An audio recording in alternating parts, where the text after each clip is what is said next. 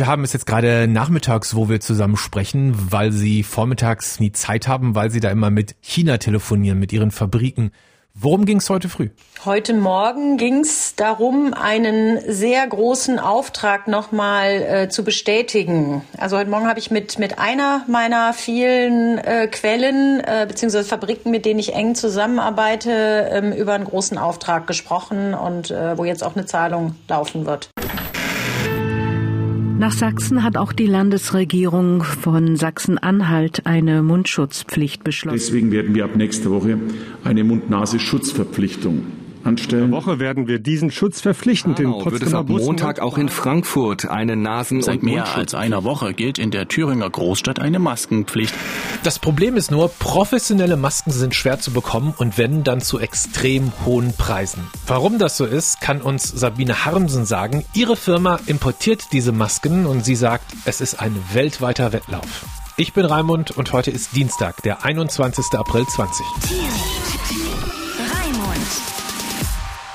Was heißt großer Auftrag? Was ist das im Moment? Also ich habe mich ja im Moment äh, fokussiere ich mich schon sehr stark auf die Masken, weil das war, weil weil das auch in großen Stücken gerade verlangt wird und ähm, also hier geht's um gerade Bestellungen äh, zwischen einer und äh, 16 Millionen Masken. Nur damit man mal so ein Gefühl dafür bekommt, wie viele Masken eigentlich normalerweise gebraucht werden und jetzt gerade in der Corona-Krise. Wie viele Masken haben Sie vor der Corona-Krise verkauft und wie hat sich das verändert? Vor der äh, Corona-Krise habe ich keine einzige verkauft. Ich habe ja einen Import für, schon für Hygieneprodukte, in erster Linie für Mikrofaserprodukte, für drei Industriesparten. Das sind einmal Gebäudereiniger, das sind einmal die Sportindustrie und auch die Kosmetikindustrie. Das kommt alles im Prinzip aus einer großen Firma mit verschiedenen Produktionsstätten in China. Und als das mit Corona in China losging, haben meine Freunde mich gefragt, ob ich Masken aus Deutschland nach China schicken kann. Ohne Quatsch. Und dann, als es dann habe ich gesagt, nee, nee, also das, äh, ne, wir haben hier nur diese super teuren, ihr habt die doch selber. Als das bei uns losging, wurde ich dann aus China gefragt, ob wir erstmal Privatmasken bräuchten. Und dann ging das aber innerhalb von ein, zwei Tagen, wo ich von Kunden angesprochen wurde, ich wäre doch in dem Bereich und ich sollte doch bitte mal Masken besorgen. So, und dann habe ich mein ganzes Netzwerk in China zum Laufen gebracht und habe gesagt, sorgt mir bitte eure Partner des Vertrauens, bringt die alle zusammen, wir müssen sprechen, wir brauchen Masken. Vor der Corona-Pandemie hat sich außerhalb von Krankenhäusern wohl kaum jemand für Atemschutzmasken interessiert. Inzwischen ist der Bedarf in Deutschland stark gestiegen. Laut Tagesschau rechnet die Bundesregierung damit, dass wir in der Krise bei uns pro Monat bis zu eine Milliarde Masken brauchen werden, damit Menschen mit Mundschutz arbeiten, einkaufen und Bus und Bahn fahren können. Aber Deutschland ist natürlich nicht das einzige Land, das in der Krise dringend mehr Schutzmasken braucht. Allein Italien benötigt laut Süddeutscher Zeitung etwa 90 Millionen Masken pro Monat. Die meisten Masken kommen aus China. Wie viele Masken kann denn eigentlich eine Ihrer Partnerfirmen, sagen wir mal, pro Tag herstellen? Es sind schon unglaubliche Stückzahlen. Also ne, die großen Fabriken, die hauen also bei den FFP2-Masken eine, eine halbe Million, eine Million täglich raus. Ja, also das ist, sind schon, äh, aber gut, aber wenn die ganze Welt natürlich jetzt bestellt, dann kann man sich ja mal ausrechnen, wie schnell das dann äh, auch dann äh, die, die ähm, Möglichkeiten begrenzt sind, da noch weitere Massen zu bestellen. Wenn ich jetzt losgehe und mir zum Beispiel im Internet oder so ein paar OP-Masken bestellen will, dann sind die wahnsinnig teuer geworden, wirklich absurd teuer. Hohe Nachfrage und knappes Angebot bedeuten natürlich auch einen höheren Preis. Das macht sich auch bei uns bemerkbar. In einer Apotheke in Halle kostete eine OP-Maske vor der Pandemie ungefähr 45 Cent. Jetzt ist es das Zehnfache, also 4,50 Euro. Was können Sie zu den Preisanstiegen sagen? Ja, da, da geht, ne, ich, ich sag das mal so, da geht sehr, sehr viel Geld nach China. Mhm. Wer da am Ende am meisten verdient, das kann ich gar nicht sagen, weil das ist ja eine unendlich lange Lieferkette. Ja.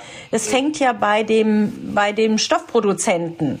Das fängt ja bei dem, derjenige, der den, den Faden produziert, wie auch immer. Da sind ja ganz, ganz viele, bis ich dann die Maske in der Hand habe, kommen, kommt ja eine Lieferkette zusammen und jeder schlägt natürlich im Moment da drauf. Na, also dann kommt dazu, dass die, also ganz schlimm, die äh, Transportkosten unglaublich in die Höhe geschossen sind, die ändern sich täglich. Also schon vor 14 Tagen. Also ich finde das so interessant, weil normalerweise habe ich selber mit dem Transport nicht so viel zu tun. Ich arbeite mit, mit einem festen Logistiker, der macht immer alles für mich. Mhm. Und ähm, im normalen Leben interessieren mich die Preise auch nicht so, weil die sind stabil und äh, ne, wenn wir per Luft was holen.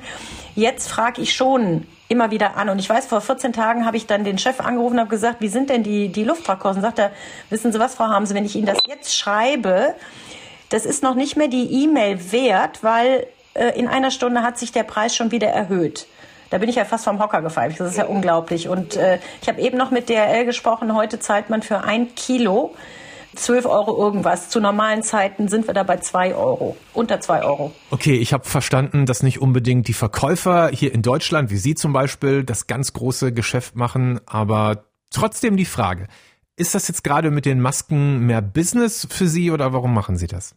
Also ganz ehrlich, ähm, ich bin jetzt heute auch noch gefragt worden, weil ich bin ja nicht so ein großer Betrieb, ob ich denn auch jetzt hier diese Fördergelder in Anspruch nehmen würde. Dann habe ich gesagt, nee, warum soll ich das denn? Ich habe ja, ich habe ja ein Produkt, was ich verkaufe.